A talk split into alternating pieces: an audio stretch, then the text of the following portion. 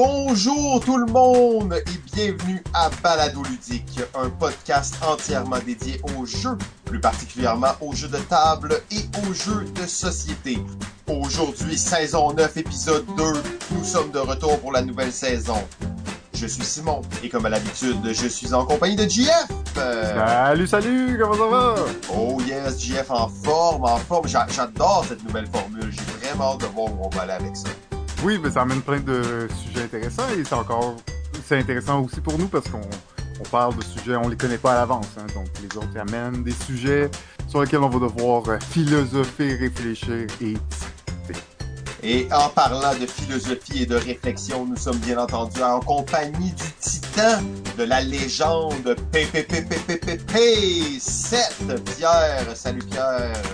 Messieurs, bonjour. Oh, content. Je suis tellement content aussi de, de- de- que l'équipe soit là tout au complet. Pour de vrai, je dois dire, je suis vraiment heureux que la saison 9 soit entamée.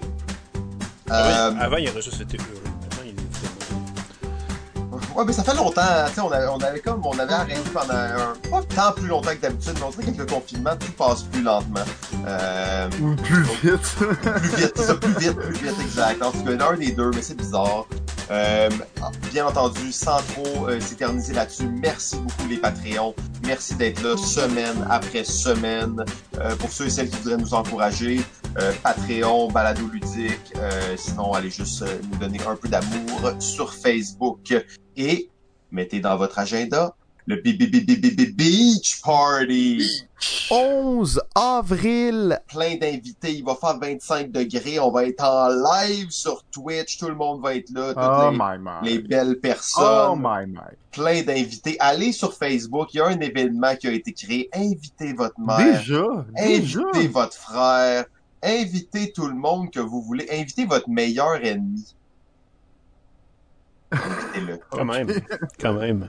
Invitez-le. Fait que, ben, sans plus tarder, on va faire un petit tour de table. Pierre, tu veux-tu lancer ça avec ta manchette? Oui, je peux faire ça. Je vais, pour le premier épisode, je vais parler d'un projet Kickstarter qui euh, m'avait assez impressionné. Alors, euh, ben, je vous parlerai pas d'un autre projet Kickstarter. Oh! Ouais, mais je me doutais aussi. Je me doutais que t'allais dire ça. Un par année, c'est assez pour impressionner. Mais non, je vais vous en parler d'un autre. Voyons donc. Oh! oh! oh! Revirement. Projet de Kickstarter qui encore m'impressionne plus que celui que je vous avais parlé la première fois. Euh, La raison est assez simple. Je vous avais parlé la première fois que euh, il y avait Beast of Balance qui m'avait impressionné pour son côté hybride. Euh, cette fois-ci, on parle littéralement de la fusion des jeux vidéo et des jeux société dans un appareil qui se proclame littéralement de Board Game Console Oh! Oh oui. la console de jeux de société. Et là, euh, peut-être que certains pensent ici à 8-bit, qui est un jeu qui était sorti chez Yellow euh, il y a quelques années, qui semble, qui- Ouais. qui, surfait sur la vague euh, de nostalgie des, euh, des jeux vidéo des années 80, qui essayait de donner un look de 8 bits à des jeux comme ça dans dans un format de boîte qui se voulait comme une console et là les jeux de société étaient insérés dans la boîte comme des cartouches de jeux vidéo de l'époque. Euh, mais ce n'est pas du tout de ça que je parle parce que cette, euh, cette chose-là existe déjà et se, se, se proclame aussi Board Game Console. Je parle en fait d'un produit qui s'appelle Square One de la compagnie Wizima en France, comme Yellow en France aussi. Mais là on parle vraiment d'une vraie machine, d'un vrai écran tactile, euh, un appareil intelligent euh, de type euh, iPad, je dirais, euh, qui a pour fonction unique euh, que de reproduire un jeu de société, mais d'une manière complètement animée sur le plateau, avec des pions physiques, mais qui vont avoir des réactions virtuelles là où vous allez les placer sur l'écran. Et qui va aussi avoir des, des éléments physiques sous forme de cartes qui pourront aussi avoir des euh, des interactions avec l'écran, mais des dés également. Il va en fait la machine prétend qu'elle est la première, parce qu'il y en a eu d'autres, faut se dire. Il y en a eu d'autres tentatives de faire un produit comme ça auparavant, mais celle-ci, euh, c'est probablement la plus aboutie qui a été faite jusqu'à maintenant. Et euh, c'est la première qui va intégrer un système de dés intelligents. C'est-à-dire des dés que vous allez lancer dans un entonnoir spécial qui vont atterrir sur une surface. Et peu importe la face qui va apparaître sur le dessus du dé, l'appareil va reconnaître qu'est-ce que vous avez eu et va activer les choses en conséquence dans le jeu. Euh, c'est euh, c'est quelque chose qui fait beaucoup de bruit, je dirais, dans le milieu des jeux pour ceux qui sont euh, connectés assez bien aux actualités. Euh, je pense que ce sera pas quelque chose de nouveau qu'ils apprennent quand j'annonce ça aujourd'hui. Euh, parce que quand même, c'est quelque chose qui brise les barrières et qui va même euh, aller chercher des, euh, des intérêts chez des partenaires assez importants comme Asmodee et comme Ravensburger, qui ont déjà signé des adaptations de jeux euh, chez, euh, chez Wizima pour faire euh, des, des, versions de ces jeux-là sur la plateforme. On parle des Aventuriers du Rail. On parle aussi du jeu plateau de Game of Thrones.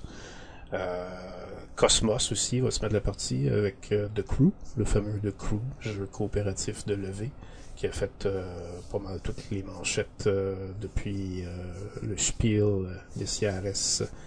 Pas, pas, le Spiel des CRS, mais plutôt le, le Salon des scènes de 2019 et non pas 2020.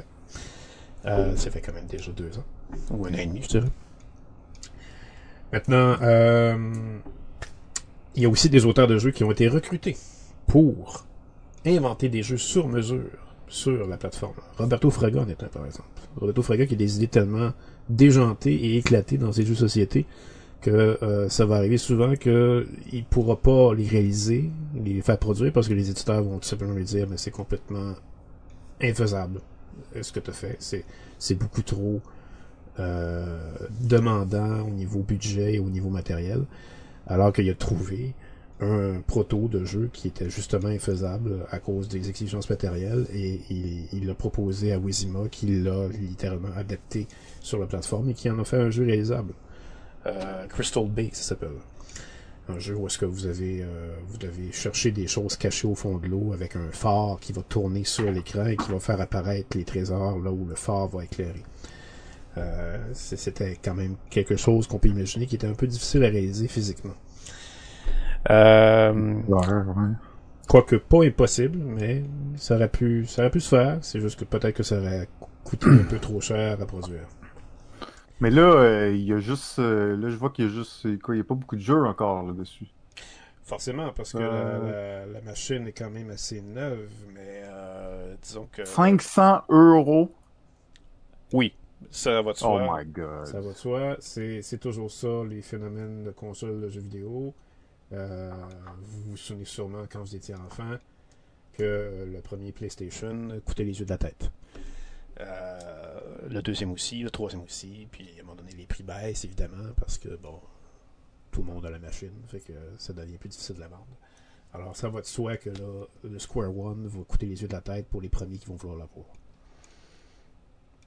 Moi qui ai toujours rêvé de jouer au Monopoly sur un gros iPad, mon rêve se réalise enfin. Peut-être, hein?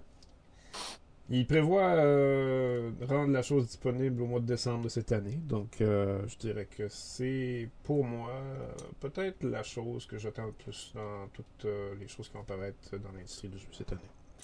Ah toi, on sait que tu as déjà backé ça là, à 500 euros et plus. Là. Non. Le gars qui dit, le gars qui dit qu'il en achète pas, c'est sûr que tu l'as acheté. ben, honnêtement, c'est probablement la chose, dans tous les projets Kickstarter, c'est la chose où j'ai frôlé le, le, le financement. Là. Ma souris était sur le bouton, mon doigt était prêt à peser. Euh, C'était tough de, de, de pas dire oui à ça. Là. Ouais, ben c'est sûr que ce, ce domaine-là euh, amène vraiment beaucoup de questionnements et de Ouais. réflexions. Là, euh, je- je- En tout cas, Ouais. J'ai des moi, je suis pas convaincu. euh, Ah, j'ai beaucoup de réserves aussi, moi aussi. par je rapport à ça, euh, Forcément, oui. C'est pas la première fois d'ailleurs que Simon, euh, tu nous parles de, de tes doutes par rapport à le mari- au mariage entre les jeux vidéo puis les jeux de société. Euh, Je sais que Jean-François est un petit peu plus ouvert à ça, par contre. Oui, oui, oui, mais c'est juste que.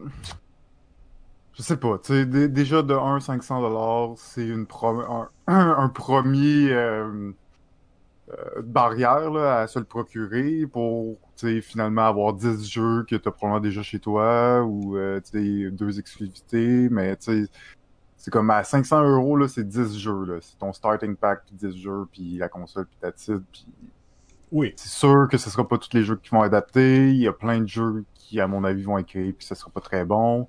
Euh, fait tu sais, est-ce qu'on est plus encore dans un un contexte de un peu gimmicky qui, oui, s'approche de peut-être un produit viable à, long terme, mais je- moi, je, je suis loin, loin, loin d'être convaincu par ce produit-là et ça reste à prouver. Les, tous les partenaires euh, qui ont euh, qui c'est des grosses compagnies, là, comme disait euh, euh, Cosmos, euh, Ravensburger, mais euh, tu sais, je sais pas. Ultimement, euh, je sais pas si c'est vraiment ça qui va l'emporter versus acheter le jeu Terraforming Mars à 20$ sur le sur le Steam euh, Store au lieu d'acheter une console à 500 pour jouer à, un, Terraforming Mars. En tout cas, je je le vois pas encore le, le potentiel, euh, mettons, grand marché. sais.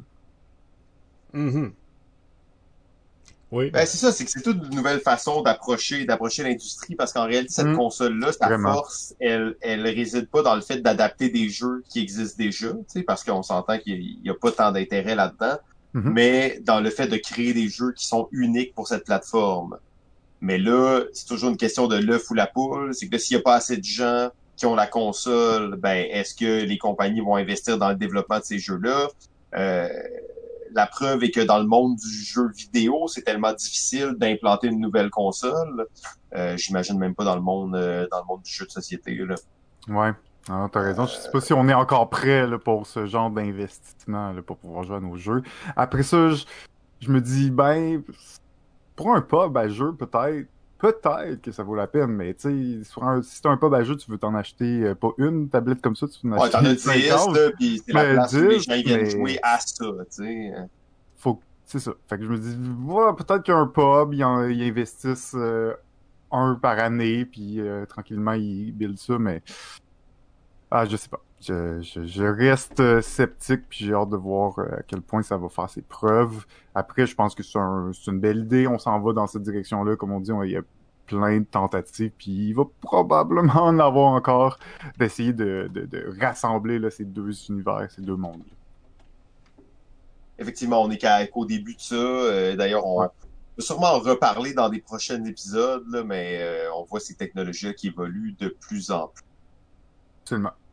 Je vais nous, Hey, nous c'est un, gros, c'est un, c'est un gros sujet, ça. Il nous reste juste quelques minutes pour un, un ça euh, pour nous, un petit Ouais, sujet ouais, d'actualité. toute une manchette, ça, euh, que, que Pierre nous a servi là. Je vais essayer d'aller vite parce que j'en avais quand même une assez importante aussi.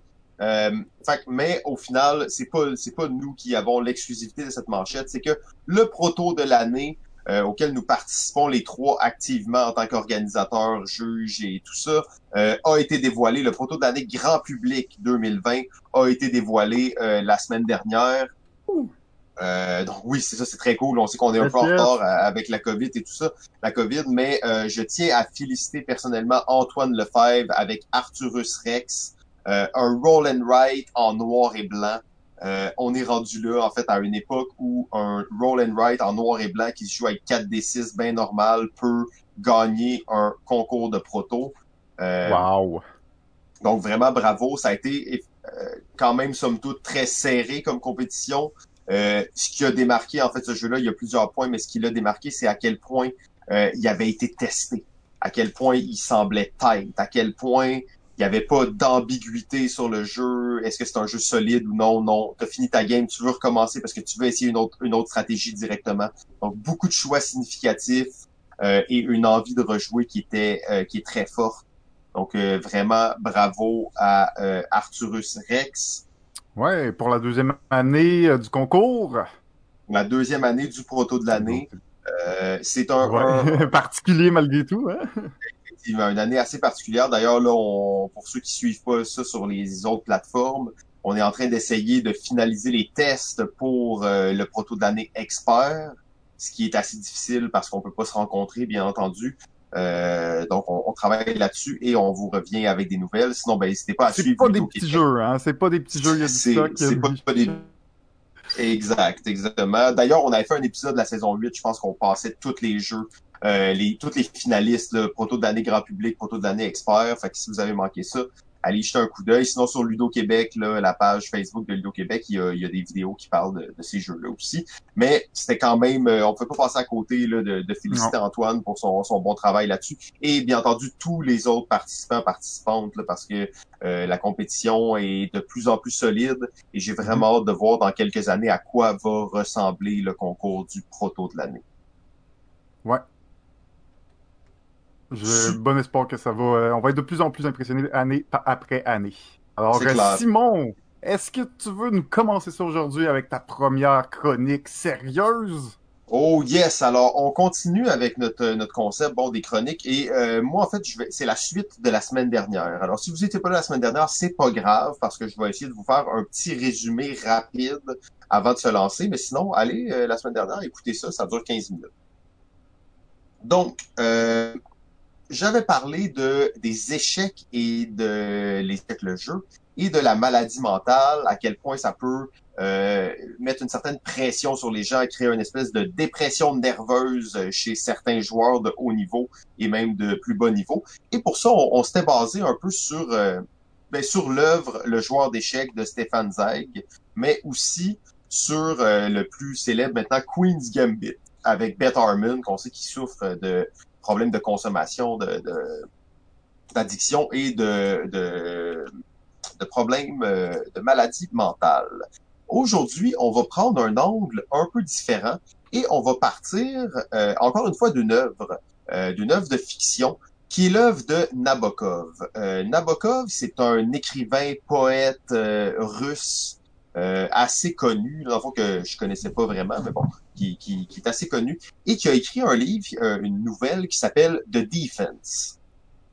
Euh, The Defense, ça raconte l'histoire d'un d'un jeune aristocrate russe qui euh, un jour découvre les échecs euh, avec un ami de son père et euh, suite à cette rencontre-là, en fait, il devient euh, assez obsédé par les échecs. Il devient rapidement un grand joueur, s'inscrit dans des, des compétitions locales, monte les échelons en tant que joueur d'échecs. Euh, C'est un, un prodigieux joueur et il atteint euh, le titre de grand maître, Grand Master aux échecs en moins de 20 ans.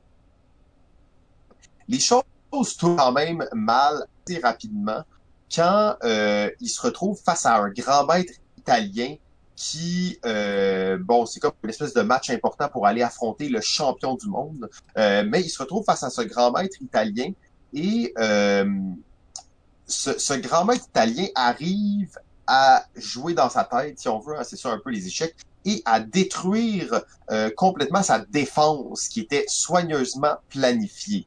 Euh, dès les premiers, dès les premiers coups du match, il arrive à, à- à jouer dans sa tête et à détruire ça. Alors, euh, ben là, en fait, avant même que la, la, la partie se termine, euh, le personnage, donc Alexander, euh, fait une, une dépression nerveuse, comme on l'a vu particulièrement souvent dans, dans l'autre épisode, et euh, il est obligé de déclarer forfait et de quitter. Euh, il est ramené chez lui dans son pays, il continue dans une maison de repos où il va finir par, par s'en remettre.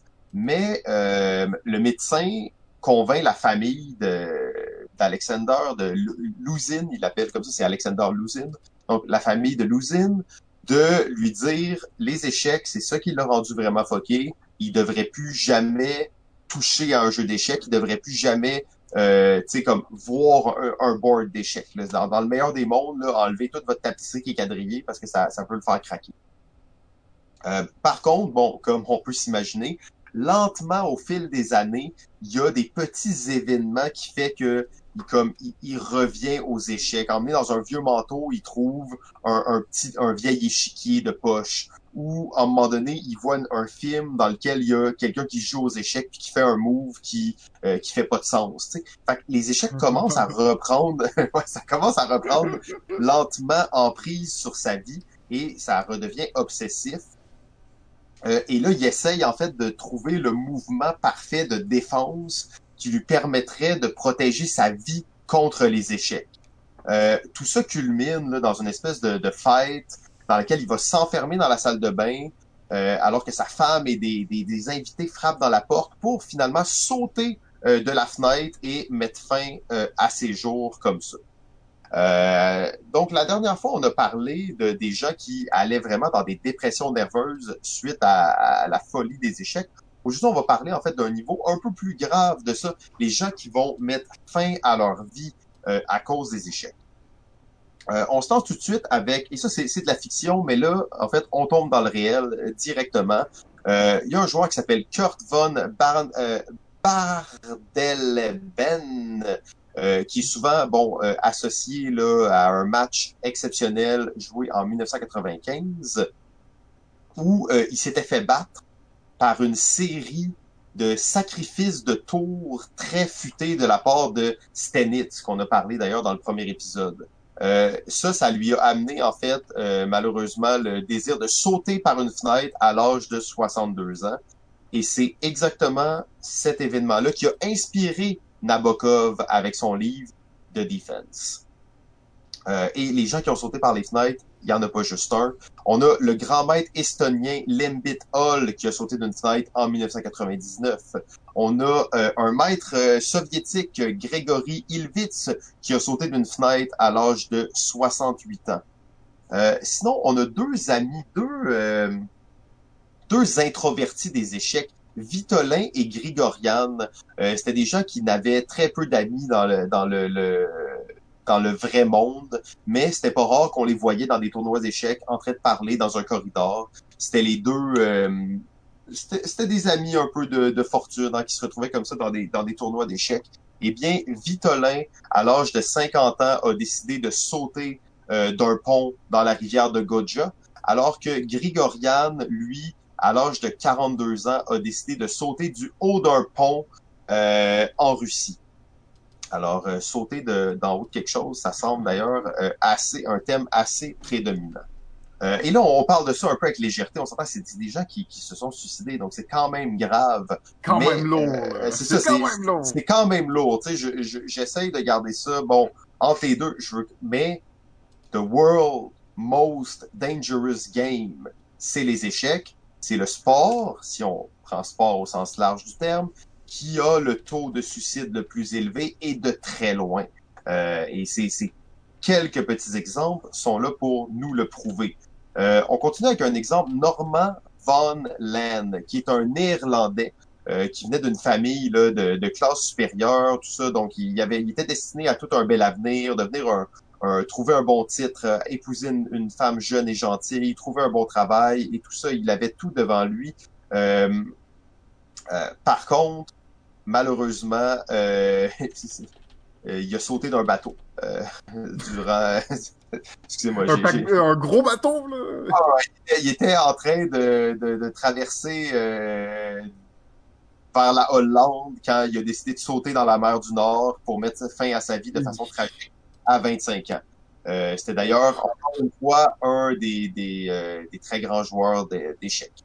Euh, Harry Nelson Pittsburgh, euh, un héros américain donc euh, du début de l'âge moderne des échecs, qui bon avait souffrait quand même de plusieurs problèmes mentaux.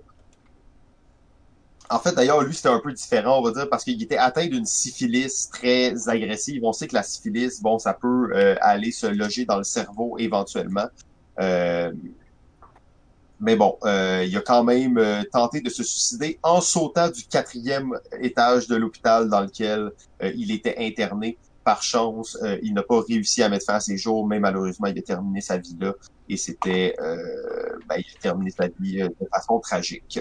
Euh, était un, un des plus talentueux joueurs finlandais. D'ailleurs, c'était l'espoir national en Finlande. Euh, il, a été joué quelques fois en Union soviétique, mais le stress des grands tournois est devenu trop grand pour lui et euh, il a mis fin à ses jours. Euh, donc, comme vous pouvez le constater, c'est ça, énormément euh, de cas de, de, suicide, mais La violence aussi dans les échecs est présente. Euh, on a le cas de Raymond Weinstein, euh, qui est, bon, on, on disait à l'époque où Bobby Fischer était le champion incontesté, Raymond Weinstein, un Américain, était tout juste derrière lui. En fait, c'était euh, l'aîné de, Bobby Fischer de deux ans et ils habitaient dans le même euh, dans le même patelin. Donc, ils ont vraiment grandi ensemble. Et vous comprenez, quand vous êtes quelqu'un de talentueux euh, et que vous grandissez dans le même patelin que le meilleur euh, et que le plus talentueux, ça veut dire que vous vous retrouvez automatiquement dans l'ombre de cette personne pour l'ensemble de votre vie. Euh, et d'ailleurs, dans un tournoi en 1961, alors qu'il a terminé derrière Bobby Fischer, Weinstein a pas, il a, souffert d'une dépression nerveuse et il a pas pu résister là, à commencer à agresser, à, tabasser en fait un journaliste local d'échecs. Euh, il a été envoyé en, euh, il a été ramené aux États-Unis, mis dans une institut de réhabilita réhabilitation, euh, malheureusement dans laquelle il a tranché la gorge de son colocataire de 83 ans.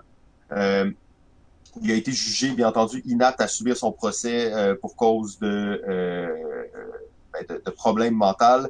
Et il est encore euh, aujourd'hui au Kirby Forensic Psychiatric Center à Manhattan, euh, où il, ben, il va finir ses jours, malheureusement, à cet endroit-là. je vous épargne, en fait, bien entendu, les détails les plus euh, morbide sur Alexander Pichushkin, un joueur russe amateur d'échecs, mais aussi le serial killer qui se faisait appeler The Chess Killer. Alors, c'était un joueur d'échecs russe qui tuait des itinérants. Et euh, en fait, quand les policiers sont débarqués chez lui, ça n'a pas été très difficile de, euh, de, le, de le, le, condamner parce qu'en fait, il écrivait, dans, il y avait un, un board d'échecs sur son mur et il écrivait dans chacune des cases la date à laquelle il avait tué la personne et comment il l'avait tué. Oh my euh, God. 63 victimes, il aura pratiquement complété son premier échec. Quand même. Euh, wow. Une des citations les plus célèbres que j'ai retrouvées pendant toutes mes recherches euh, sur cette question de est-ce que les échecs rendent fou, euh, c'est une citation qui est assez bizarre parce qu'elle est contradictoire à ça. Chess doesn't drive people mad. In fact, it keeps mad people sane. Fait que les échecs rendent pas les gens fous, mais ça empêche les gens fous de, euh, ça, ça permet aux gens fous de rester sains. Donc, est-ce que justement tous ces joueurs d'échecs professionnels seraient devenus des tueurs en série s'ils n'avaient pas eu les échecs? Euh, ça, c'est une théorie qui se défend selon cette simple petite citation. Euh, bien qu'il n'y ait aucune preuve scientifique qui prouve que les échecs rendent fous, c'est clair qu'en regardant ce, cette petite échantillon que moi je vous ai fourni, laissez-moi vous dire que la liste, elle était encore beaucoup plus longue euh, que qu'est-ce que je vous ai parlé. Mais c'est sûr que les complications sur cette grille quadrillé de couleurs alternées peut avoir un impact sur la psyché de quelqu'un. Euh, si vous faites pas attention, vous pouvez vous retrouver là à internaliser des variations et à avoir des dialogues à haute voix.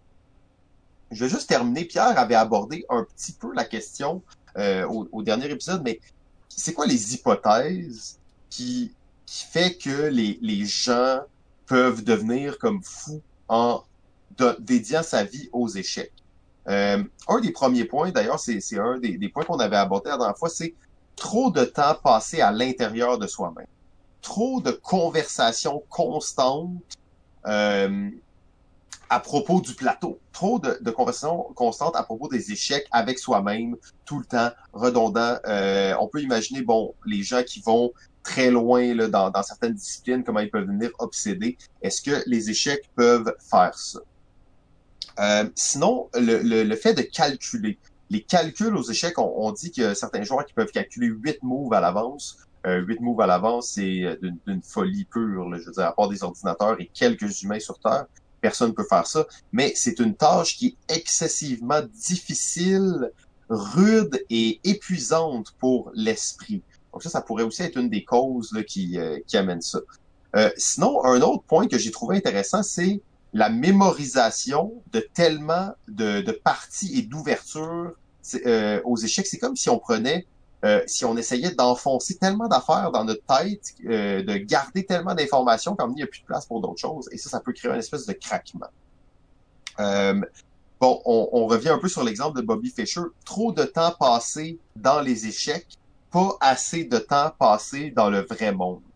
Euh, et ça, hein, c'est la même chose pour n'importe quelle addiction. On peut dire, quand tu es dans ton addiction, c'est correct, mais dès que tu te retrouves confronté à la réalité, ça devient beaucoup plus difficile. Euh, sinon, on va passer plus au niveau compétitif de la chose. Perdre un match, là, perdre, et même souvent, c'est pas un match, c'est une série de matchs. Ça va être comme sept parties qui vont se jouer sur une, période d'à peu près une semaine, même des fois plusieurs mois.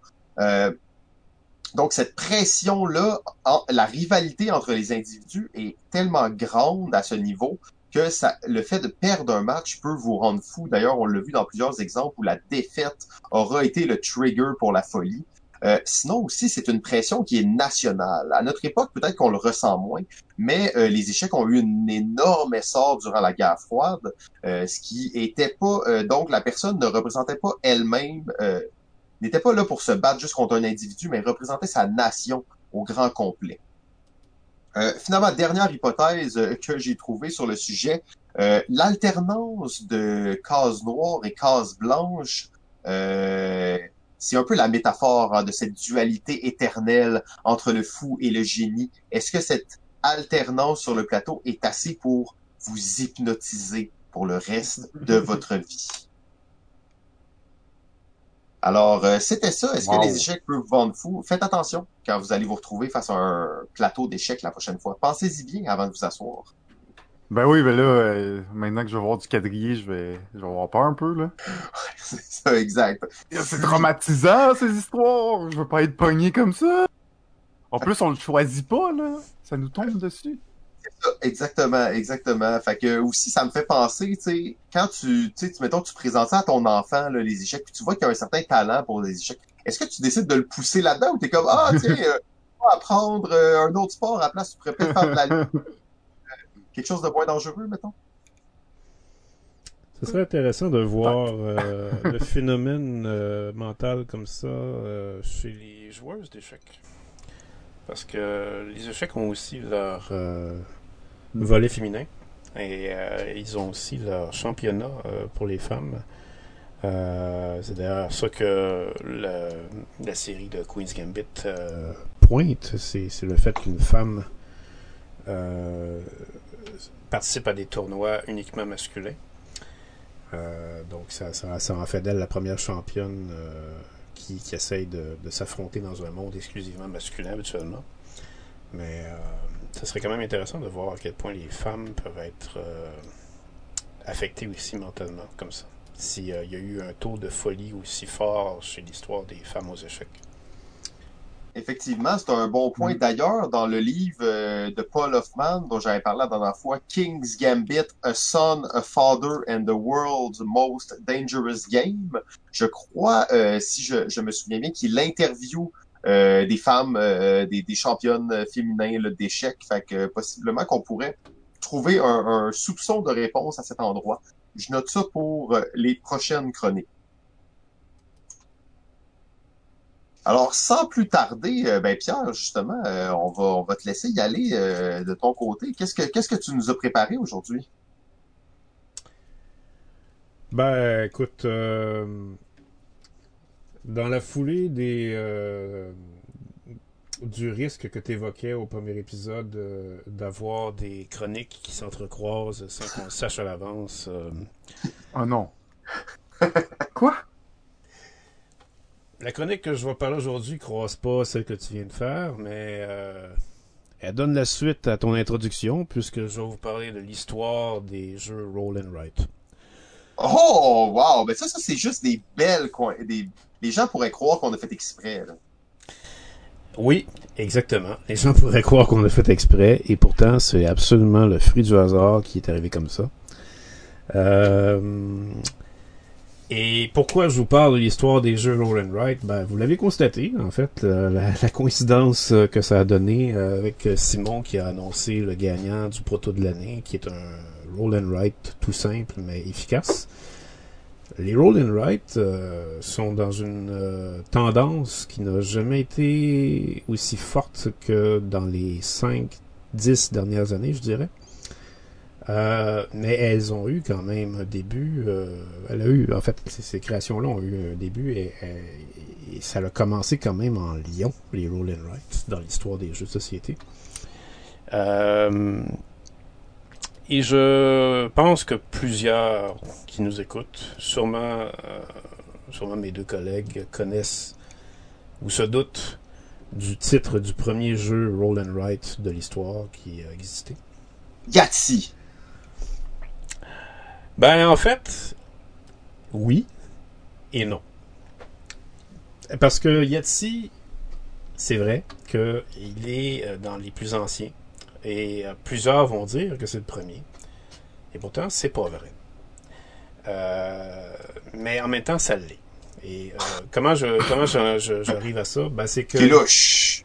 Yahtzee, faut, pour l'histoire de Yahtzee, qu'est-ce que c'est Yahtzee? C'est un jeu avec euh, 5 dés qu'on lance, et c'est des dés normaux, en fait. Et après ça, on peut relancer les dés jusqu'à deux autres fois pour essayer de faire des séquences de dés, exactement comme on fait des séquences de cartes au poker. Donc, euh, 3 dés pareils, euh, 4 dés pareils, ou euh, si vous faites un Yahtzee, c'est 5 dés pareils. Ça peut être aussi euh, 2 dés pareils, puis 3 dés pareils. Ça peut être aussi... euh, une série de chiffres qui se suivent. Euh, bref, euh, il faut faire des points et on peut faire des points seulement une fois dans chacune des façons de faire des points. Et euh, l'idée, c'est de faire le plus de points possible une fois que tout le monde a essayé de faire des points dans leur catégorie. Euh, c'est un jeu qui a eu un succès monstrueux, euh, qui est toujours en, en vente aujourd'hui. C'est, en fait le Monopoly du Roll and Write. Et sa première édition officielle est arrivée en 1956. Mais je vous dis oui et non que c'est le premier jeu parce qu'en fait, Yahtzee a été officialisé en 1956, mais il existait avant. Euh, c'est un jeu Yahtzee, à vrai dire, qui est l'adaptation d'un jeu que les gens jouaient avant, dans le domaine public. Exactement comme les loups-garous de tierce-lieu, n'est pas un jeu qui a été inventé de toutes pièces quand il a eu son format commercial. Ce jeu-là existait avant sous le format, euh, un thème en fait de mafia, euh, mafia russe en fait, dans les années 80. Alors, le Yahtzee a trouvé son origine dans un jeu qui s'appelait le Yacht. Yacht, Y-A-C-H-T. Et ce jeu-là ne date pas évidemment de 1956. On le fait reculer, euh, à vrai dire. Il pourrait être plus vieux que ça encore, mais on, prétend qu'il serait euh, daté de 1938. Selon euh, deux auteurs qui sont euh, euh, Monsieur euh, Wood et Madame euh, Goddard, Clement Wood et Gloria Goddard, qui ont fait un livre en 1940. Si vous l'avez, je suis preneur parce que c'est une petite perle de rareté qui s'appelle The Complete Book of Games. Dans ce livre, on apprend qu'il y avait déjà un jeu qui existait en 1940 euh, qui s'appelait le Crag. Et le Crag, les auteurs en font référence comme un jeu qui ressemble au jeu du Yacht. Et quand on, dé- quand on voit la description du Crag, c'est le Yahtzee. Donc, euh, dans le fond, qu'est-ce qui est arrivé avec le Yahtzee? Pourquoi c'est Yahtzee qui est, qui, est, qui est devenu la version officielle? Ben, c'est parce que la légende raconte que ce serait un couple de Canadiens, messieurs, qui, Hmm. qui jouait sur un yacht, parce que c'est un couple de Canadiens riches, qui serait allé voir Monsieur Edwin S. Lowe. S pour je sais pas quoi. Mais Edwin S. Lowe était un homme déjà très connu dans le monde des jeux en 1956 lorsque le couple de Canadiens, soi-disant, aurait été le voir, puisque ce monsieur Lowe avait déjà fait fortune avec ce qu'on appelle quelque chose plus communément aujourd'hui, le bingo. Si vous savez, euh, si vous avez euh, joué au bingo dans un sous-sol d'église euh, dans votre vie, c'est à cause de Monsieur Lowe. Monsieur Lowe a été le responsable de la popularité des cartes de bingo à travers les sous-sols d'église et les écoles et finalement pas mal Wow. tout ce qu'on connaît de, de- du phénomène culturel bingo parce que Monsieur Lowe a connu le jeu du bingo alors qu'il s'appelait Bino. Et il a vu ça dans une fête foraine en Georgie en 1929, en décembre, soit deux mois après la crise économique qui avait commencé. Et euh, il a été charmé totalement par ce jeu-là qui était joué dans une fête foraine où est-ce qu'on prenait des bines sèches qu'on mettait sur des chiffres sur une carte numérotée lorsque ces chiffres-là étaient piégés. Et là, après ça, ben, la première personne qui faisait une ligne sur sa fiche criait Bino. Et là, ben, il a, il a- il a tout de suite, il a tout de suite récupéré cette idée-là qui euh, était importée de, je vous laisse deviner quel pays. Parce que c'était pas américain, ce jeu-là. Vous doutez-vous de quel pays ça venait? Du Mexique. Et non. Du Canada. Et non. Ça venait des Allemands. Ah, Bino, parce que moi, je Ah, me disais ben des là, bines. C'est sûr. Et là, ensuite, ben, il a pris la- le concept, il l'a popularisé, et euh, il en a fait une fortune. Il, a- il est passé d'une petite... Parce qu'avant ça, il était un espèce d'itinérant qui vendait des jouets puis des jeux, puis euh, une petite compagnie avec deux employés. Il est monté d'un coup sec avec euh, le bingo euh, d'une compagnie à deux employés jusqu'à une compagnie à 1000 employés. Et puis, euh, son bingo, son bino est devenu bingo parce qu'en faisant jouer le jeu à du monde à qui voulait le vendre, à un moment donné, il y a une femme qui s'appelait plus exactement c'était quoi le nom du jeu. Fait que, elle, au lieu de crier bino, elle a crié bingo.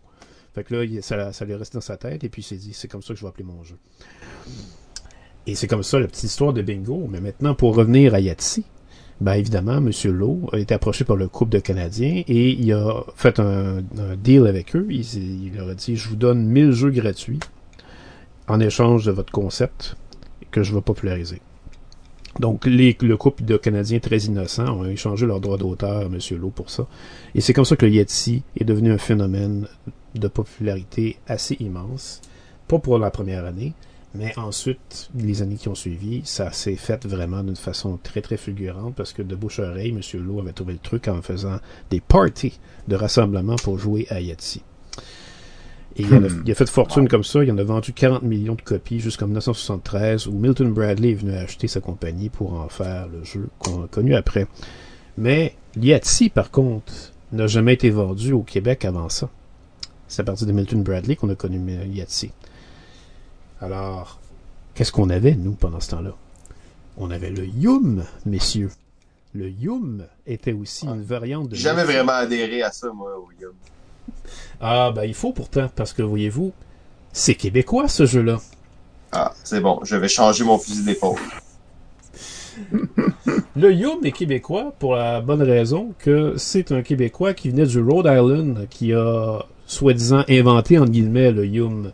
Parce que, bon, Yahtzee étant dérivé du yacht, on se doute qu'il y avait aussi d'autres dérivés qui pouvaient euh, circuler un peu partout avec un jeu au domaine public comme ça. Donc, le Yum est devenu le Yahtzee québécois en 1959 à cause euh, d'un Québécois, finalement, d'un monsieur euh, qui, euh, qui était anglophone, mais qui est resté au Québec quand même, et qui a fait son, en fait son monsieur, là, je vais vous dire son nom, c'est monsieur Harvey Grinsell, euh, qui a fait son jeu, euh, qui l'a vraiment assemblé toutes les boîtes et fait, euh, mis le matériel au complet et qui l'a vendu euh, et qui a vraiment connu un succès énorme en le vendant chez Eaton et chez Simpson. Et euh, tellement que ça a attiré l'attention d'un certain Parker Brothers, compagnie qui était euh, reine et maîtresse de toutes les compagnies de jeux à l'époque avec son Monopoly. Mais comme elle pouvait pas acheter la compagnie Monsieur Lowe qui faisait une fortune avec son Yahtzee, ben, elle s'est penchée sur la version québécoise de Yum. Et Parker Brothers a acquis les droits de Yum en 66. Alors que Milton Bradley avait les droits de Yahtzee en 73. Donc, ça a été l'éternel duel entre Yum et Yahtzee à partir de ce moment-là. Mais c'était le début des Roll and Write. Parce qu'après ça, il y a eu les Roll and Write qui se sont développés petit à petit. Alors que les deux géants s'affrontaient pour dominer le, le, le Roll and Write. Il y avait d'autres jeux comme un des premiers de chez Hasbro qui s'appelait euh, Six Steps. Six Steps en 1965 est un jeu où on avait des grilles, une grille euh, avec des cases numérotées de 1 à 6 et il fallait jouer 2 dés. Et euh, quand on jouait 2D, ben, si par exemple on avait un 5 et un 3, ben, on pouvait soit encercler un 5 dans la colonne 3, ou on pouvait encercler un 3 dans la colonne 5. Et il fallait encercler des chiffres comme ça. Et si on pouvait pas encercler des chiffres à cause d'un résultat, ben là, il fallait barrer un chiffre dans notre choix dans notre grille. Et après ça, quand la grille était remplie, ben, on comptait tous les chiffres qu'on avait encerclés, puis on les additionnait, ça faisait nos points. C'était aussi simple que ça. Hmm. Mais ensuite, on a eu en 73 les vrais de vrais qui commençaient. Avec M. Saxon. Qui Oh oui. Monsieur Saxon, qui a été responsable de Acquire, de Can't Stop et de I'm the Boss et d'une panoplie d'autres jeux. Un des grands des grands. Mais Monsieur Saxon a fait son ancêtre de Can't Stop en 73 avec The Great Races, qui était finalement un Can't Stop avec une thématique de course de chevaux. Mais là, à ce moment-là, par contre, c'était pas un jeu de gestion de risque parce qu'on relançait tout le temps les dés jusqu'à temps qu'on arrêtait. Il fallait le lancer une seule fois. Et là, il y avait des points pour la première place et la deuxième place dans chaque rangée. Et il y avait aussi euh, des... Euh, euh, bref, il fallait calculer les points finalement à la fin de la partie au lieu de 15 ça parce qu'il faut être juste le premier à avoir trois rangées de compléter. Et plus tard, pas longtemps après, en 79, on avait le tout premier roll and write avec des mots qui s'appelait? Oh. qui s'appelait Nerd Word. Ou Word Nerd, en fait. Et qui sortait chez Hasbro. Un jeu d'une élégance assez frappante. Où est-ce qu'on avait une grille de 4 cases par 4 cases vide, avec un D12, sur lesquels on avait des lettres. 4 lettres sur chaque face. Un joueur lançait le D12, et là, on avait une lettre à choisir. Chaque joueur choisissait une lettre parmi les 4 lettres sur le D12, qu'il inscrivait où il voulait dans une case de sa grille de 16 par 16. Et éventuellement, les, les grilles de chaque joueur se remplissaient. Et si ça faisait des mots en rangée ou en colonne de quatre lettres, ben ça scorait des points. Et les lettres avaient des points. Un Q, par exemple, ça valait cher. Ça valait 5 points. Un Z aussi, ça valait 4. Un J ou un X, ça valait 3. Un K, un V, un W ou un Y, ça valait 2. Puis toutes les autres lettres valaient 1. Et c'est les personnes qui faisaient plus de points qui gagnaient. Et puis après, ben, est arrivé ben, Monsieur Knidia, bien sûr, le docteur, qui nous a fait rentrer au 21e siècle. avec Le décathlon du docteur! le Oh, décathlon. on l'a testé en plus! Voilà, vous connaissez Eh ouais. de décathlon. Le décathlon. Épisode 1, saison 5, quelque chose de même. Allez voir ça, on a joué tous les jeux du décathlon. Exactement. Ça, c'était la première entrée de la vague des euros vers les roll and. Parce que les roll and write, faut se dire, étaient vraiment pas populaires il y a 20 ans quand les, les, les jeux euros ont commencé à faire leur invasion. Parce que tout le, le, le- le terrain est occupé encore par le Yeti et le Yum, malgré les tentatives des autres jeux que je vous ai nommés. Alors, ça l'a pris quand même un bout de temps. En fait, ça l'a pris un certain euh, auteur d'un certain jeu qui est très populaire, l'auteur du jeu Pandémie, bien sûr. L'auteur du jeu Pandémie euh, a fait un jeu pas longtemps après Pandémie, à vrai dire. Euh, Matt Leacock a créé un jeu qui s'est rendu au Spiel 2008, dans les nominés. Avant Pandémie, il y a eu une nomination, et c'était Roll Through the Ages. Et ce jeu-là est devenu, je dirais, le premier fer de lance, le premier jeu vraiment qui a lancé la vague des roll and write à partir des années qui suivaient. Parce que, évidemment, en étant nominé dans le Spiel, ça donnait beaucoup plus de visibilité aux mécaniques du roll and write. Et on a vu après ça, en 2012, Quicks, en nominé contre Anabi. Tout petit jeu très simple, avec des dés de couleur, qui était très efficace. Et à partir de Quicks, ben, on a sauté vers les autres jeux qui sont venus par après, qui ont explosé, notamment avec celui qui domine pas mal l'actualité depuis trois ans, qui s'appelle Tréfuté. Et c'est pas mal ça, je dirais, l'histoire des Roll and mais très très brièvement. C'est vraiment plus, euh, plus jeune que je pouvais m'imaginer. Là, oui, euh, c'est vieux parce que il y a des Yum, mais dans le sens que ça a été popularisé dans, surtout dans les dix dernières années, dans le fond. Oui, forcément, parce que euh, avant, euh, ce qui se passait, c'est que les euros, on, on voulait vraiment les connaître davantage parce que c'était des jeux qui défiaient les, euh, les standards qu'on avait connu des jeux d'avant, c'est-à-dire des jeux où est-ce que les Ouais. dés sont toujours là pour dire qu'est-ce qu'on fait. Alors, les jeux euro nous proposaient des alternatives différentes. Alors, il était hors de question qu'on commence à exploiter des roll and write pour se vendre. Ouais, ouais, je comprends. Puis même, euh, même quasiment euh, presque une, une aversion au dé. J'ai l'impression que le, le, le début là, de l'âge moderne, un peu des jeux de société, on, ten- on avait tendance à vouloir aller vers le jeu de stratégie, le jeu qui n'incluait le moins d'hasard et donc le moins de dés. Alors, j'imagine que ça a peut-être joué psychologiquement. Là, je, je sais qu'à à long terme, euh, ce- cette barrière a été euh, dépassée. Maintenant, on, est- on peut voir plein de jeux de dés qui sont très stratégiques malgré tout. Mais je pense que c'est quelque chose qui, qui restait peut-être dans leur tête. Là. Oui, ben, il y a eu quand même Catan qui a fait, euh, qui joue avec des Oui. dés, mais, mais ça prenait un jeu comme ça pour faire le pont entre le- l'Europe Ouais, et le. C'est ça, c'est ça. Ouais. Mais oui, effectivement, après ça, c'était, il était, il était hors de question de prendre des dés dans un jeu. Très, euh, très je- intéressant je- tout ça, hein. Les survols historiques, euh, c'est, c'est vraiment bien. En fait, je veux pas m'aventurer là maintenant parce que, bon, il y aura une autre chronique après, mais à la fin de l'épisode, là, restez là à la fin de l'épisode parce que nous allons vous parler d'un nouveau pan de l'histoire du roll and write qui est en train de s'écrire au moment même où on se parle. Mais ça, on en reparle à la fin de l'épisode. du gros suspense. du gros suspense. Et justement, JF, c'est à ton tour. Donc, euh, Et je tiens quand même Ah. à souligner aussi, avant de passer à JF, que ma chronique n'était pas arran- arrangée non plus avec ce qu'on annonce à la fin de l'épisode. Oui, alors pour ma chronique aujourd'hui, euh, je vais vous parler euh, de jeux de société. Eh oui, de jeux de société, mais wow. aussi de travailler dans l'industrie du jeu de société. Alors, on sait que le monde du jeu est très palpitant et en pleine effervescence là, depuis plusieurs années. Euh, de plus en plus de gens souhaitent intégrer l'industrie, que ce soit comme auteur, éditeur, distributeur, boutique, et que ce soit pour y travailler, y faire du bénévolat, ou même pour partir son entreprise.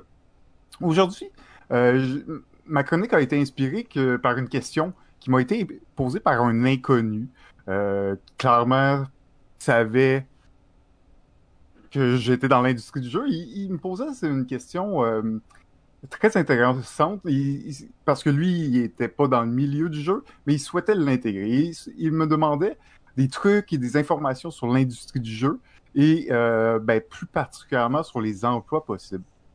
Donc, euh, ben, j'ai j'ai pris le temps de lui répondre en lui donnant plusieurs trucs euh, au meilleur de ma connaissance. Puis après coup, je me suis rendu compte que ben, l'information que je venais de lui donner était très pertinente. Puis si je la communique à n'importe quel inconnu qui me contacte comme ça, je pouvais bien la partager avec nos fans, euh, la Légion balado ludique et tous les balados spectateurs qui nous écoutent.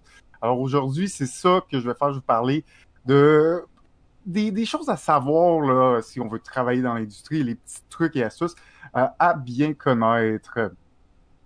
Mais avant toute chose, avant toute chose, j'ai une question vraiment importante à vous poser. Parce que si vous voulez entrer dans le monde du jeu de société, vous devez absolument vous poser cette question-là. Et cette question s'est inspirée du, dilemme de Morpheus, qui dit Choisis la pilule bleue, et après, tu pourras faire de beaux rêves, penser à ce que tu veux, et jouer autant de jeux de société que tu le désires. Et ce plaisir sera toujours génial. Si tu choisis la pilule rouge, tu resteras au pays des merveilles et on descendra avec le lapin blanc au fond du gouffre de l'illusion ludique brisée. Alors oui, la pilule bleue ou la pilule rouge? Là, euh, c'est pas une question pour vous, les gars. Moi, je sais que vous êtes bien au fond du gouffre, euh, bien profondément dans ce Je stade. veux changer de pilule. Je veux jouer à des jeux. Je Il est veux trop tard. Il est trop tard. C'est fini, ce temps-là. Alors, euh, si ta réponse est la pilule bleue, ben garde ta job puis continue à jouer à des jeux de société comme passe-temps. Tu vas triper euh, le restant de ta vie et la magie du jeu va toujours y rester. Par contre, si ta pilule, euh, si ta réponse est la pilule rouge, voici quelques conseils qui t'aideront, qui t'aideront dans ta chute vertigineuse de ta transformation inévitable.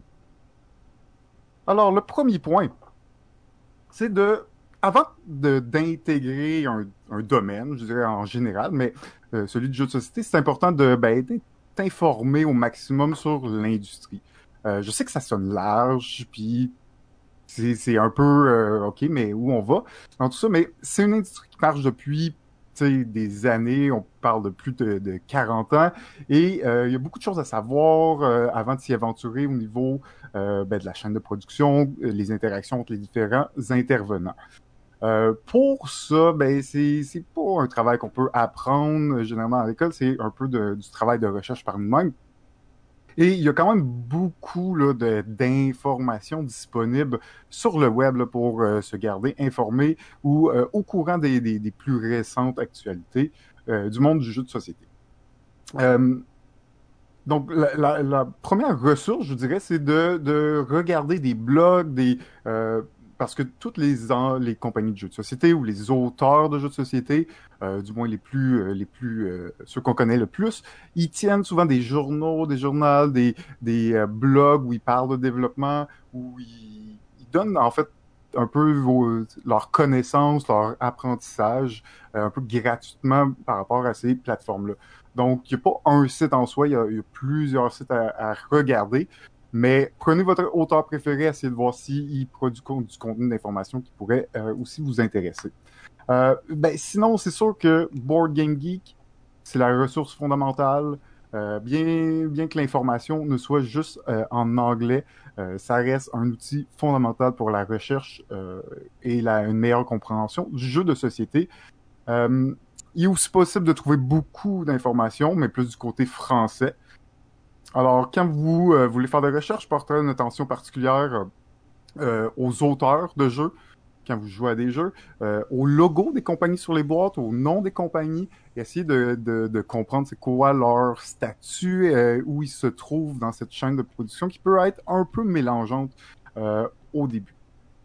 Mon deuxième conseil, c'est que ben, l'industrie du jeu euh, de société s'apparente euh, plus à celle euh, du livre que du jeu vidéo. Donc, si vous comprenez déjà, vous avez déjà une bonne idée de la structure de l'industrie du livre, ben ça va vraiment vous aider aussi à comprendre l'industrie du jeu. Je ne dis pas qu'il faut absolument connaître l'industrie du livre, mais si jamais c'est quelque chose qui, est plus facile pour vous, au moins ça va vous donner une bonne idée de comment ça fonctionne.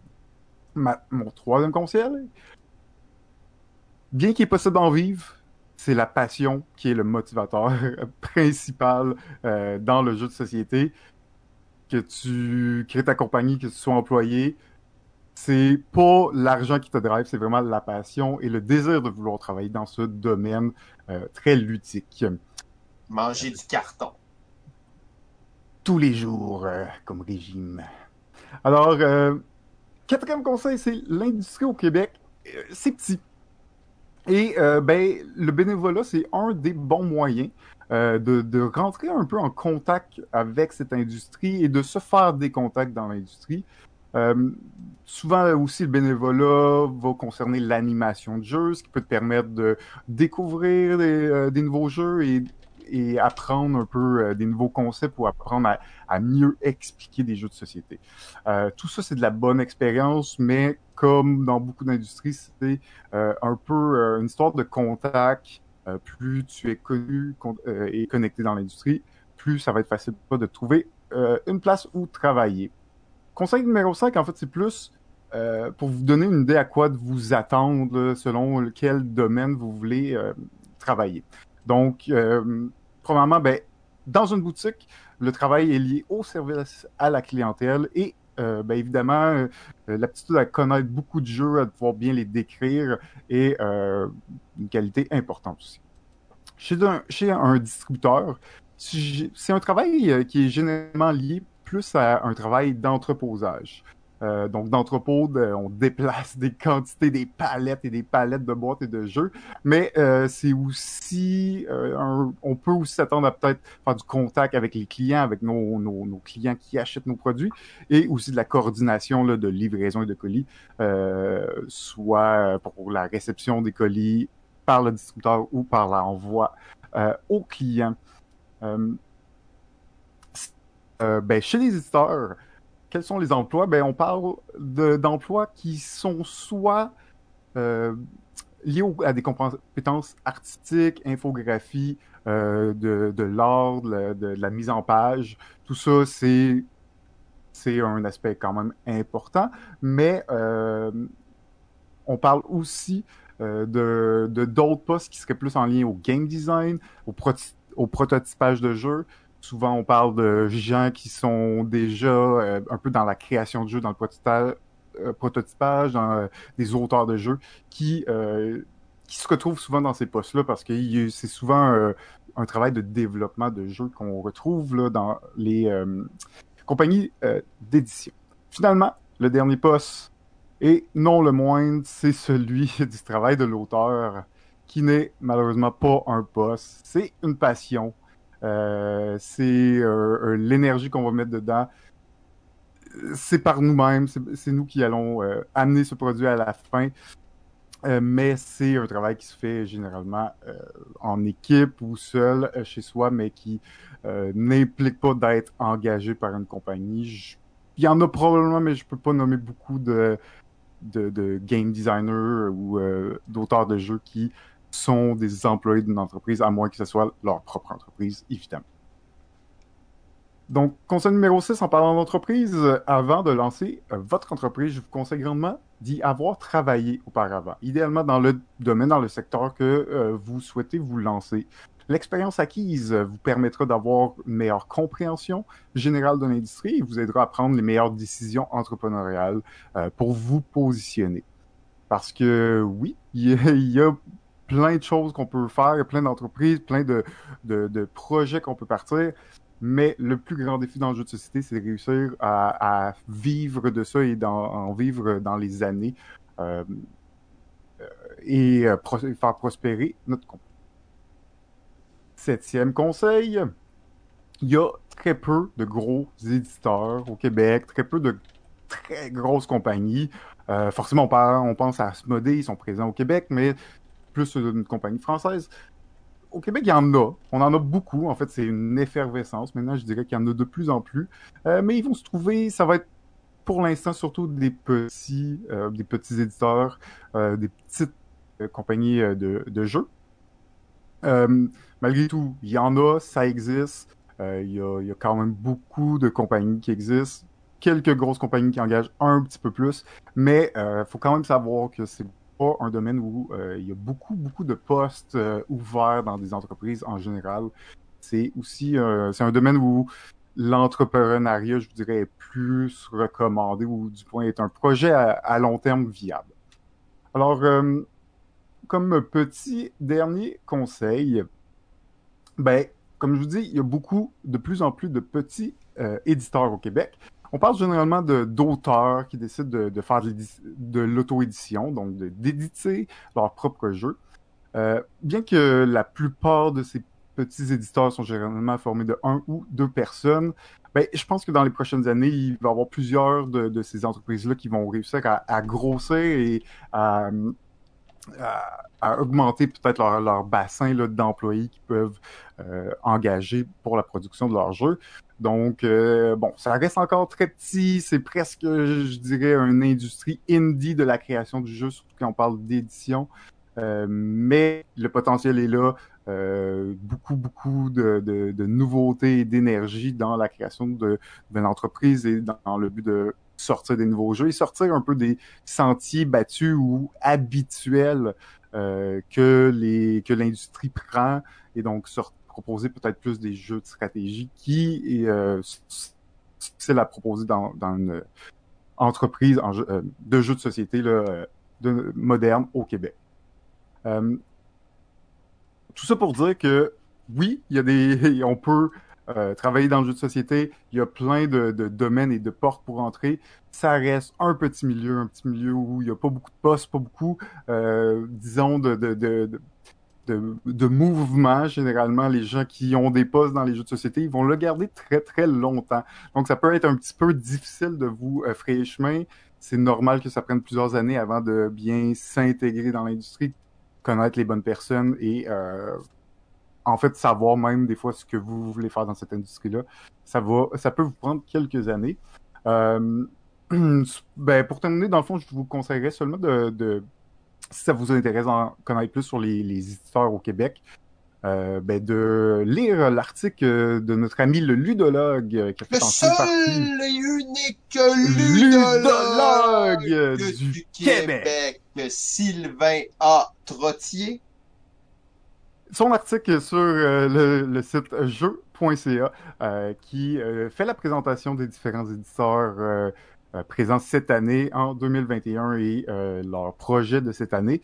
Donc, c'est une source d'information très intéressante qui donne un, un, un bon euh, survol de, de ce qui existe, de, de- des compagnies qui sont là. On peut aussi, euh, il a créé ce, ce même article l'année passée, donc on peut voir aussi l'évolution, la différence euh, et à quel point ben, il y a eu entre-temps en, en déjà beaucoup de petites entreprises qui ont été formées. Donc voilà, dans tous les cas, c'est une industrie qui est le fun, qui est passionnante, qui est intéressante, mais ça va vous transformer à jamais, sachez-le. Vous allez devenir comme nous. Euh, ben, en fait, on pourrait croire que tout ça est juste trop bien fait pour que je me permette de réagir directement à ça. Euh, je pense que JF, de toute façon, a fait un bon, euh, un bon résumé de la chose. Je trouve ça bien que tu parles de passion et tout ça, parce que la, la plupart des... Et je fais ça à la fin, là, réellement, là, c'est c'est la fin de l'épisode. Hein, donc, euh, ceux qui, qui veulent quitter, tout ça, euh, allez-y. Quoi? On- Non, il y a la nouvelle. C'est ça, c'est ça. Mais la c'est- nouvelle, je, je, quoi, tu veux nous dire des affaires plates avant, là, nous révéler euh, le gros truc? Non, non, non, c'est ça. C'est dans le fond, il y a beaucoup de gens qui le savent pas. Nos, nos grands fans le savent, les, les gens qu'on connaisse le savent. Mais euh, avec Pierre, JF et, et moi-même, on a lancé euh, un studio de développement de jeux de société il y a moins d'un an, euh, le studio Locomuse. Euh, on a deux volets, donc on, on fait des, des, euh, des jeux sur mesure pour des clients, mais aussi euh, on fait de l'édition. Et euh, bon, le confinement, tout ça, je vous épargne tous les détails parce que je suis juste allé dans, dans le feu de l'action. Euh, on est là par passion, bien entendu. Et on travaille sur un projet depuis euh, depuis le mois d'août, depuis le mois de juin en fait. Donc on travaille sur, sur notre projet euh, qui commence à prendre euh, beaucoup d'ampleur en ce moment et qui approche de plus en plus. Fait écho à la chronique de GF et à la chronique de Pierre, bien entendu. C'est une euh, un livre, une compilation de roll and write d'auteurs québécois. Euh, cet été, on a lancé un appel à la communauté des auteurs québécois qui est en effervescence complète. On leur a dit, on veut faire un livre, on veut faire une compilation, on veut regrouper des roll and write d'auteurs québécois. En avez-vous qui dorment dans vos tiroirs? Voulez-vous vous mettre la main à la pâte pour le challenge? Et euh, ben, c'est ça, on a reçu plus d'une quarantaine de, de jeux. On en a testé, on travaille euh, avec des auteurs sur le développement de certains de ces jeux-là. Et euh, ben, le livre approche de plus en plus de sa sortie. Euh, on est rendu, on a, on a pris quoi une douzaine de jeux pour l'instant. On travaille assez fortement là-dessus. Euh, vous trouverez sur notre page Facebook un lien vers le groupe du livre si c'est quelque chose qui vous intéresse. Euh, on parlait d'écrire un nouveau pan dans l'histoire des roll and write. Loin de nous l'idée de dire qu'on révolutionne le genre. On, on veut pas avoir la grosse tête là-dedans non plus. Mais je pense sérieusement que cet ouvrage-là va être une pierre vraiment intéressante pour le monde, le, le monde du roll and write. Euh, au Québec, on a des auteurs, des autrices qui sont d'un grand talent, d'une ingéniosité, d'une créativité euh, très, très, très développée. Euh, donc, les jeux qui se retrouvent dans ce livre-là, il y en a qui sortent beaucoup des sentiers battus. Il y en a qui font très bien les choses simples. Euh, on va essayer de pas trop euh, faire la promotion abusive là, de, de, de nos... C'est pour ça que je voulais attendre la fin de l'épisode, les gars, pour en parler. ouais, mais là, Moi, je, C'est- là, hein? moi, je réitère que ma chronique a absolument aucun préavis euh, qui avait été donné. Non, non, mais c'est ça, il y a rien de tout ça qui est prémédité. Là. Tout ça s'enchevêtre de façon naturelle. Euh, D'ailleurs, on peut le dire maintenant aussi, Rex, euh, Arturus Rex, euh, du proto de l'année, va être dans le livre. Euh, D'ailleurs, il était déjà dans le livre avant qu'il gagne le prix, mais on pouvait pas l'annoncer parce que bon, le, c'était un peu euh, le, le jeu était un peu euh, en, en compétition à ce moment-là. Mais euh, c'est un jeu qui sera dans le livre, Arturus Rex, euh, et plusieurs autres d'ailleurs. on va sûrement en parler plus en détail dans d'autres épisodes. Là, je voulais juste vous, vous teaser un peu et euh, vous montrer sur quoi on travaillait ces temps-ci. Et aussi, pour moi, c'est un projet, bon, euh, purement québécois, de, duquel j'en retire une grande fierté de travailler avec tous ces auteurs, euh, des auteurs qui, qui, ont déjà publié des jeux et des auteurs qui en sont à leur première signature de jeu. Donc, on aura vraiment un éventail assez intéressant là, de, de la création de jeux au Québec. On a un éventail aussi assez différent de jeux. Euh, du, des petits jeux plus, plus courts aux jeux de stratégie plus longs. Donc, il y a aussi une belle diversité là, dans, dans les types de jeux, euh, tout ça. Puis euh, sur euh, le groupe euh, du livre, nous, nous allons poster de l'information. si ça vous intéresse de voir un peu le développement des différents jeux, on a d'ailleurs afficher plusieurs euh, time-lapse de, de, de, des versions, à quel point ils ont évolué avec le temps. Euh, donc, c'est assez impressionnant. C'est le fun à voir si ça vous intéresse euh, les dessous un petit peu. On va parler un peu de ça. On va demander aux auteurs de nous parler de, de, de, de leur jeu aussi, puis de, de montrer des, des séances de playtest et tout ça. Euh, il faut dire que tous ces auteurs-là travaillent. Nous, on les connaît tous, mais ils se connaissent pas nécessairement tous entre eux. Euh, donc, ça va être aussi l'occasion là, pour ces auteurs-là de, de, communiquer, de partager entre eux les projets, les différents projets qui vont être dans le livre et euh, ben, de, de, les tester aussi là, euh, euh au fur et à mesure euh, entre-temps. Donc, ça vaut la peine de, de suivre ça. C'est sûr qu'on est encore vraiment au début là, du, de la commercialisation du, du jeu. Là. On, on est vraiment dans les prémices parce qu'on est en fin de développement au niveau de la majorité des jeux on tombe en phase d'édition pour euh, tranquillement un jeu après l'autre quand ils, quand sont rendus à cette étape-là. On, les signe en édition et on, finalise le travail de développement s'il y a besoin. Et c'est là qu'on va commencer aussi à travailler avec euh, des artistes.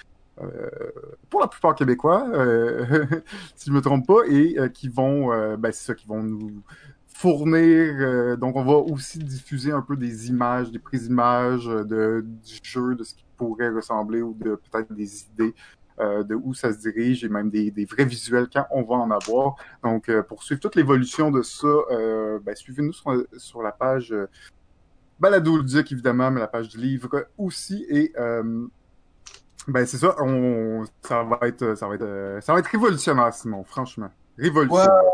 J'aime bien me, dire ça à moi-même. Après ça, je, je veux dire, moi, je suis vraiment fier de ce projet-là. Je pense que ça va être un projet unique un projet rassembleur aussi pour, pour la communauté des auteurs du Québec. Euh, bien hâte de voir où ça va aller. Et, c'est ça, c'est... Bon, on essaye à Balado Ludique de garder un peu le, le, le on va dire le comment on dit ça, le, le, le retrait des médias, là, donc pas nécessairement trop faire de promotion avec cet outil-là. Par contre, euh, on sait que la plupart des gens qui écoutent vont faire ça aussi. Donc, c'est vrai qu'il y aura un épisode qui va être dédié au livre où on pourra parler en détail de tous les jeux qui sont dedans, peut-être avoir des auteurs en entrevue, parler du processus. Euh, bien entendu, si c'est quelque chose qui vous intéresse, n'hésitez pas à nous en parler. Comme ça, on sait qu'on va pouvoir faire plus de contenu là-dessus.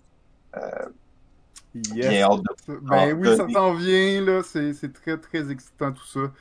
Euh, j'ai là, j'ai hâte plusieurs mois sur certains jeux qu'on travaille, qu'on qu l'améliore de fois en fois. Mais là, là, c'est le temps de le voir avec du vrai visuel. Là. Sortir, tu sais, avoir le vrai feeling. Là. Donc, euh, on sait qu'il marche mécaniquement. On veut juste, j'ai juste hâte de, là, de voir la, la, fusion des thèmes des mécaniques et euh, du thème et de voir les, les super visuels qu'on va en sortir de ça. Exact faut comprendre aussi que pour nous, euh, même si, bon, on a de l'expérience là-dedans, particulièrement Pierre, ils ont travaillé en édition de jeu, tout ça, ça reste que c'est le premier projet qu'on attaque euh, à l'interne nous-mêmes, que c'est le projet qu'on développe. Donc, il y a beaucoup de choses à apprendre, beaucoup d'apprentissage. Et euh, comme on n'aime pas faire les ben, choses... On fait un comme... livre, en fait. Ben, au lieu de faire un on jeu... Fait pas un, on fait pas un jeu, on fait un livre. Fait que c'est différent, mais bon. Qui contient 11 jeux différents. c'est comme dire, ah, tu sais, au lieu, au lieu de se lancer dans une affaire, là, on voulait faire un petit jeu de cartes et tout. Finalement, le jeu de cartes, il est dans mon tiroir, là, il attend juste d'être fait. Fait qu'on a juste dit, ah, oh, on va aller vers autre chose. on, va, on va faire 11 jeux à place de 1. Ouais. Exactement. Mais on a de, de, vous présenter ça parce que ça va être, ça va être super. Euh, Pierre, une petite réaction là-dessus? Ou... Ben, comme je vous disais que c'était dans l'air du temps les Roll and Write, euh, en fait, on, on, a simplement été dans, dans, la vague avec ce projet-là. Euh, parce que euh, oui, euh, on va on va quand même laisser notre trace avec ça, forcément. Euh, en fait, on, on essaye de distinguer avec ça. Euh, mais la compétition est là, forcément, parce que les, les roll and write pullulent sur le marché. Et si, si on est conscient de ça, et on l'est, dites-vous bien qu'on est très exigeant sur les jeux qui vont être dans ce livre-là? Alors, euh, euh, attendez-vous quand même euh, à ce que ce soit des jeux très bien testés et euh, très recherchés aussi. Bon point ça. Pierre, en plus, c'est le, le défendeur de l'innovation et de la qualité euh, chez Locomuse. Donc, euh, c'est clair que si un jeu passe par là, euh, il y a- S'il passe l'écouteur de Pierre, c'est que c'est solide. C'est solide. Effectivement. Alors, ben, encore une fois, tout le monde, on lance la saison 2, la saison 9 en force. Deuxième épisode. Merci beaucoup d'avoir été là. Le 11 avril, en d'après-midi, Mettez ça dans votre calendrier. Le Beach Party en après-midi. On fait la fiesta et c'est la fin de la saison. Sinon, merci beaucoup au Patreon. Euh, ceux qui veulent nous supporter, vous pouvez nous trouver sur euh, Patreon, mais sinon, c'est vraiment pas requis. Votre simple amour est suffisant pour nous. Euh, c'est ce qui nous permet d'avancer. Alors, Jeff, je te dis à la prochaine. Hey, Simon, Pierre, je te dis à la prochaine aussi. Messieurs, ce fut un plaisir.